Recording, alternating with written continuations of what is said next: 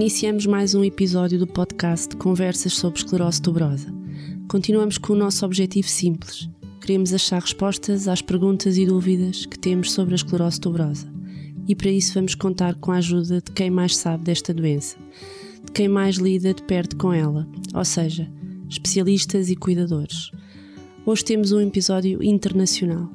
Meu nome é Catarina Paulino Faço parte da direção da Associação de Esclerose Tuberosa em Portugal, sou gestora, mas acima de tudo aqui sou mãe da Madalena, que tem 11 anos e tem esclerose tuberosa. E eu sou a Micaela Rosenberg, sou presidente da Associação de Esclerose Tuberosa em Portugal, mãe de duas filhas, a mais nova de 25 anos, a Gal, que também tem esclerose tuberosa. Como a Catarina já disse, hoje atravessamos o Atlântico e temos connosco a presidente da ABET. A ABET é a Associação Brasileira de Esclerose Tuberosa, que foi fundada a 1 de agosto do ano 2000 em Belo Horizonte. A nossa convidada, a Márcia, presidente da ABET, vai contar a sua história e a história da ABET. Seja muito bem-vinda, Márcia. Obrigada por ter aceito o nosso convite. Realmente já estamos há muito tempo a comunicar uma com a outra e realmente nunca tivemos este espaço de comunicação, de falar, de conhecer uma associação da outra e temos todo o prazer de a ter aqui hoje conosco. Quer nos contar como é que a ABET iniciou? Bom, ela foi 1 de agosto de 2000, né? A Flávia, minha filha, eu tenho Wesley, meu filho, a Flávia tem esclerose tuberosa. Ela veio apresentar a esclerose tuberosa com dois anos e meio, a fechar o diagnóstico. Aqui no Brasil, muito poucas pessoas conheciam a esclerose tuberosa. Então, Wesley, pai da Flávia, né, foi buscar o conhecimento de como a gente lidar com a esclerose tuberosa. Para a gente foi muito difícil, porque não existiam médicos aqui no Brasil que conheciam a doença. Então, a gente foi buscar né, informação e médicos. E eu encontrei um neurologista que na época ouviu falar sobre a esclerose tuberosa, abriu um livro para mim, muito assim, já um livro antigo, e começou a falar sobre a doença. Na hora, ele me deixou um pouco muito apreensiva e assustada, eu e o Wesley, porque ele disse que a Flávia não iria até a puberdade e que era uma doença severa que afetava todos os órgãos vitais, que ela não iria falar, não iria andar e não iria ter uma vida normal. Para a gente foi muito difícil, porque ela era muito linda, ela não apresentava né, os sintomas ainda da esclerose tuberosa, mas eu via nela um desenvolvimento diferente de outras crianças, porque ela demorou um pouco a andar, e falava às vezes pequenas palavrinhas, mamãe, papai, vovó, titia. E com três anos ela veio diminuindo, né? A fala dela e parecendo umas crises tipo sustinhos. Ela levava o corpo para frente e todo mundo falava: ah, ela está levando um sustinho. Mas eu observei que a intensidade era muito grande. Então nós fomos buscar, né, não só um pediatra, um neurologista, e aí o neurologista também disse que já ouvia falar dessa doença e aonde nós começamos a pesquisar. Naquela época não existia computador, não existia nada, né? era muito difícil a comunicação. Mas aí o Wesley é, foi buscando, a gente foi correndo atrás até que conseguimos um tratamento né, em Filadélfia, nos Estados Unidos, onde foi desenvolvido com a Flávia, que não era para esclerose tuberosa, que eu comecei a fazer, estimular a Flávia, né, junto a um neurologista para controlar essas crises de sustinhos.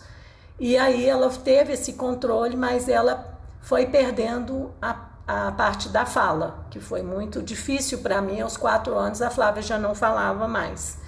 Então, para a gente foi muito difícil.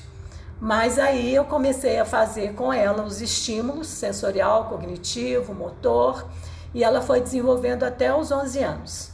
Estava indo muito bem até ela entrar num coma. Ela teve muitas crises convulsivas, né? Uma fase da puberdade que é muito crítica na esclerose tuberosa. E aí a Flávia começou a entrar num processo muito rápido da doença e ela foi perdendo um pouco as funções. E eu e o Wesley levamos ela, a gente mora em Conselheiro Lafayette, viemos para Belo Horizonte, onde foi iniciado o tratamento das crises convulsivas. E o médico disse que não tinha muito o que fazer. Nós entramos em pânico. Mas eu tenho muita fé, né? E aí eu fui e falei: não, não, nós vamos conseguir sair disso. E o Wesley começou a buscar informação. E demorei três anos para estimular minha filha para ela voltar ao que ela era antes, com os estímulos é, desse hoje programa que é executado aqui no Brasil, né? É, na associação, que é cognitivo, sensorial e motor e a Flávia, graças a Deus, hoje ela apresenta os sintomas, mas ela está, tem uma qualidade de vida, onde hoje é, a gente consegue é, estimular outras crianças aqui no Brasil. A Márcia disse há pouco que a Flávia foi diagnosticada com dois anos e meio. Que manifestações é que ela tinha? Ela tinha de sustinhos, né? Ela tinha, às vezes, umas crises focais, às vezes até chegou até ter eh, de epilepsia mesmo mais tarde. E eram muitas, muitas, muitas crises mesmo. Chegava a dar várias crises durante o dia, aonde a gente entrou com um medicamento logo, né? E graças a Deus, assim, hoje não é 100%, porque ela tem um comprometimento ainda bem. É, ela perdeu a fala, o cognitivo dela é preservado, nem tudo ela entende. É, eu falo assim, dependendo do dia, se ela der mais crise, ela fica muito sonolenta, né? O ritmo dela é bem mais assim, não não é normal. Aí eu tenho que dar esse tempo para ela. Mas ela tem uma vida muito legal, bem ativa, ela vai para a instituição, ela é estimulada. Ela tem hoje, entende tudo o que eu falo. Ela, Wesley falava que a Flávia, ela fala com os olhos. Hoje a gente tem uma comunicação aí com os olhos, né? Tanto quanto ela está doente, eu procuro, né?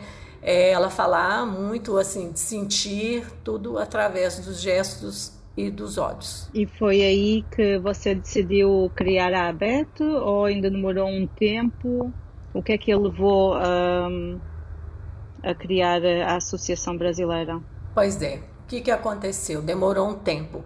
Eu demorei três anos para voltar a reabilitar minha filha, porque não, não adiantaria eu querer ajudar outras pessoas se, eu, se ela não estivesse bem. Pois, aí eu fiz a parte da metodologia, né?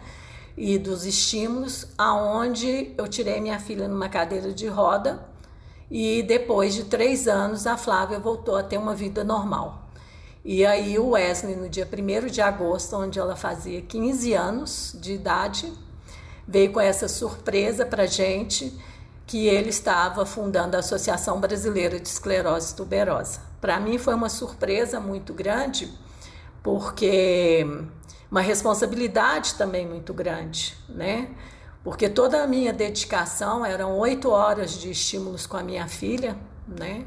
Aonde eu tinha uma escola e aonde eu levava ela para minha escola e lá ela era estimulada com a metodologia e todas as nossas crianças também eu usava a metodologia e, e ela graças a Deus conseguiu recuperar e ter uma qualidade de vida. E neste seu percurso de criação da associação, teve contacto com outras famílias? Foi conhecendo outras famílias que se foram juntando para criar alguma comunidade no Brasil? Sim, no início foi muito difícil, né? Porque não existia comunicação. Você imagina, hoje Flávia está com 35 anos, vai fazer 36 anos, eu tenho 22 anos de instituição. Agora que as pessoas, através da mídia, de live, de entrevistas, de jornal, que as pessoas passaram aqui no Brasil, né? a conhecer a, esclerose tuberosa. Como o Brasil é muito extenso, muitos lugares aqui as pessoas ainda têm dificuldade, por isso que elas me procuram, né? de é, conhecer a doença. Então a gente vê essas dificuldades das famílias. Aí hoje, com a, a pandemia, né, nós conseguimos montar uma plataforma onde eu consigo é, atender o Brasil inteiro e passar esse programa, fazer uma avaliação com essa criança, passar os estímulos para essas famílias, aonde facilitou, porque antes as famílias tinham que vir até a gente. Hoje eu vou até as famílias e aí eu demoro aí uns 10 dias, eu faço a entrevista, faço uma anamnese com essas famílias e demoro uns 10 dias para fazer o programa de estímulo com essas crianças, né? Tanto faz bebê, eu que eu faço a prevenção, até uma fase adulta. E aonde eu oriento as famílias para terem os estímulos para que possa assim eles terem uma qualidade de vida e uma equipe médica para poder também orientar as famílias e dar suporte. Márcia, nós aqui em Portugal muitas vezes esquecemos a dimensão do Brasil. Eu, nós aqui já vimos em Portugal a, a, dificuldade de chegar a todas as famílias, conhecer todas as famílias, de falar com os médicos. Uh, no Brasil ainda torna-se muito mais difícil. Quantos associados é que a associação a ABET agora já tem? Como é que você consegue chegar a todos, uh, a todas estas famílias? Oh, é através do site da ABET, né? do Instagram. A gente tem todo meio aí de comunicação. Por quê? Porque eu vejo que ela é essencial. Antigamente não existia essa facilidade que hoje nós temos, né? Até mesmo para a gente é, passar esse conhecimento para as pessoas.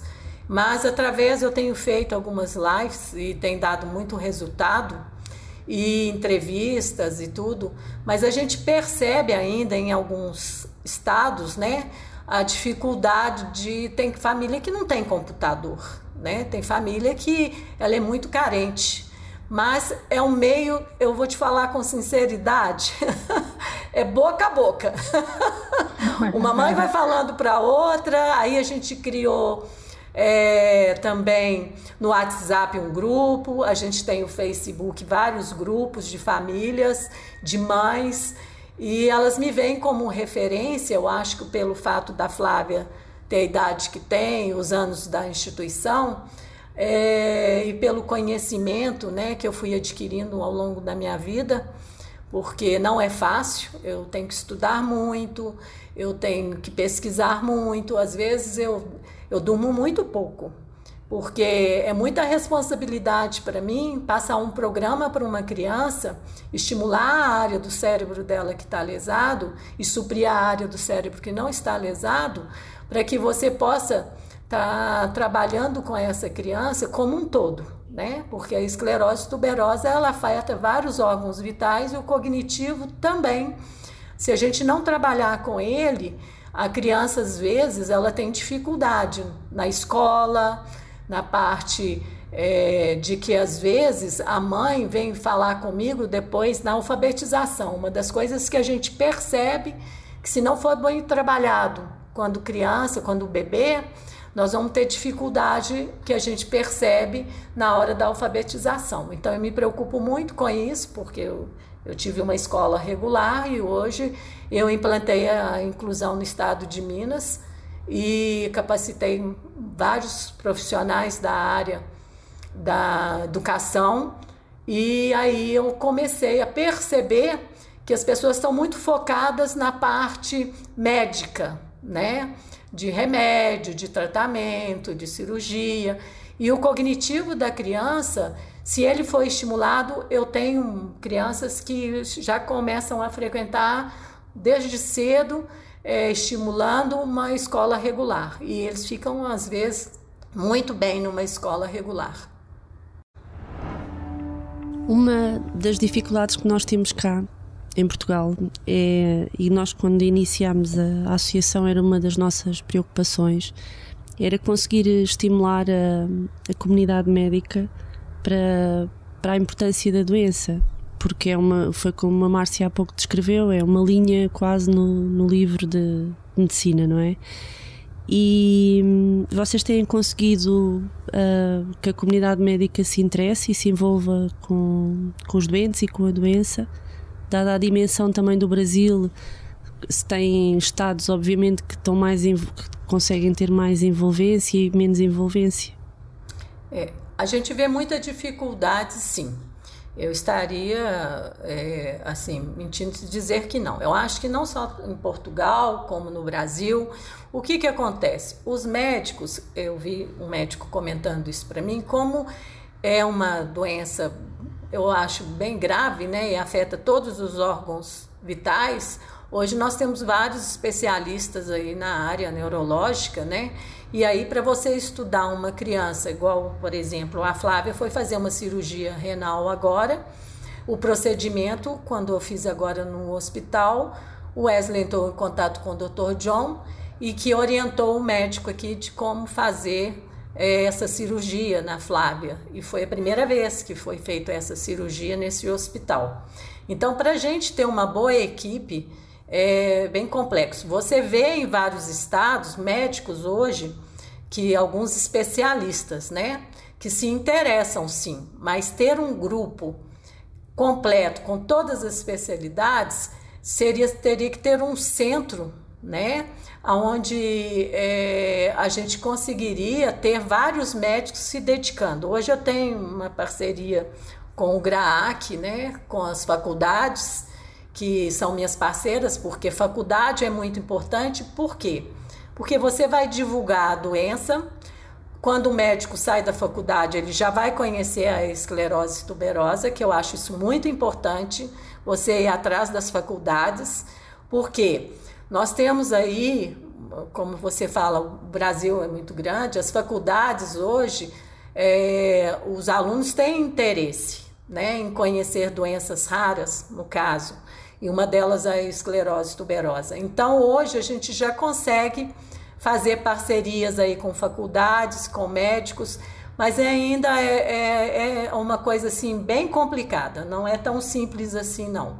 Mas eles ligam para mim, pedem referência. Hoje eu tenho São Paulo, Curitiba, aqui em Minas, nós estamos expandindo é, através de médicos interessados em conhecer a esclerose tuberosa, porque às vezes uma mãe me liga, aí ela me indica um médico que está tratando do filho, aí eu converso com esse médico, aí o médico entra em contato comigo, eu falo sobre, sobre a, a associação, para entrar nos artigos, o Wesley entra em contato com eles, com os congressos, dá o caminho, né, para que eles possam se aprofundar mais. Afinal, é o caminho que nós estamos a fazer aqui também em Portugal, é exatamente a, a, o mesmo caminho, são os mesmos passos. Tentar sensibilizar a comunidade médica é sempre desafiante, mas gratificante também no outro lado.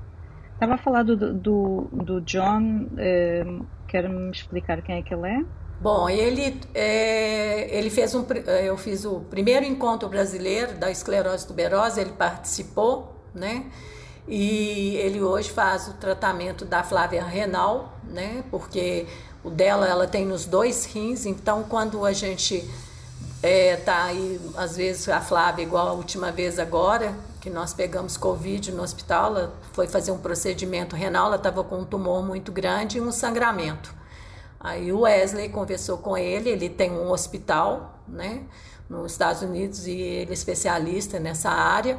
Então, o que, que aconteceu? Ele tem já, eu falo que ele nos ajudou muito e eu falo que ele já salvou a Flávia duas vezes, né? Porque o procedimento dele é fantástico e eu sou muito grata a ele. Wesley tem vocês como referência também, me falam muito bem de vocês.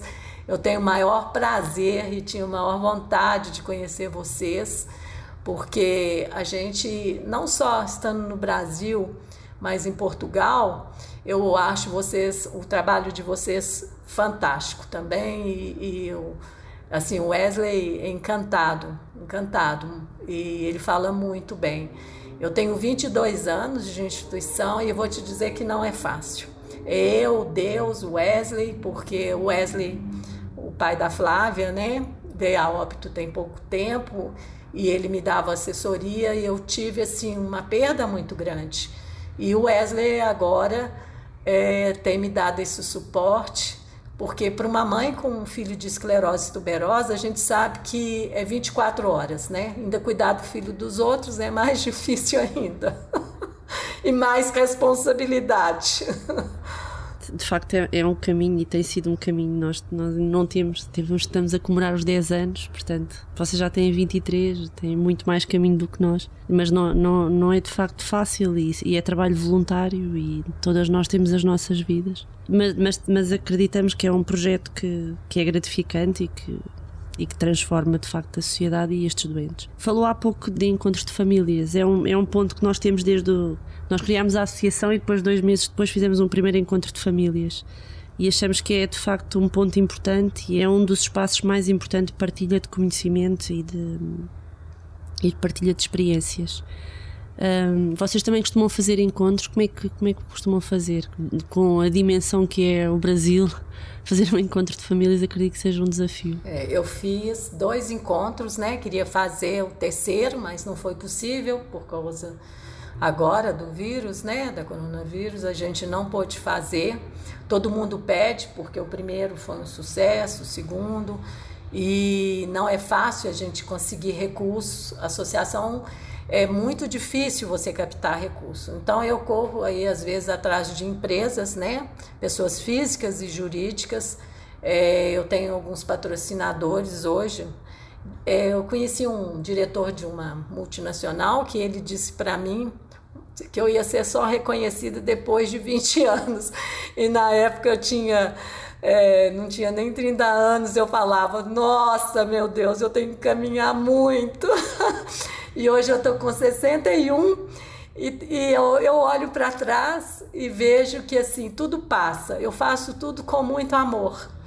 É, me dedico assim muito à instituição, mas assim eu te falo que não é fácil, sabe? Cada criança que entra na minha instituição é uma Flavinha que eu vejo entrando no meu portão dando àquela mãe um suporte, como a Márcia, desesperada, sem saber o que era doença, como lidar com a doença, como conviver com a doença, como tratar da doença.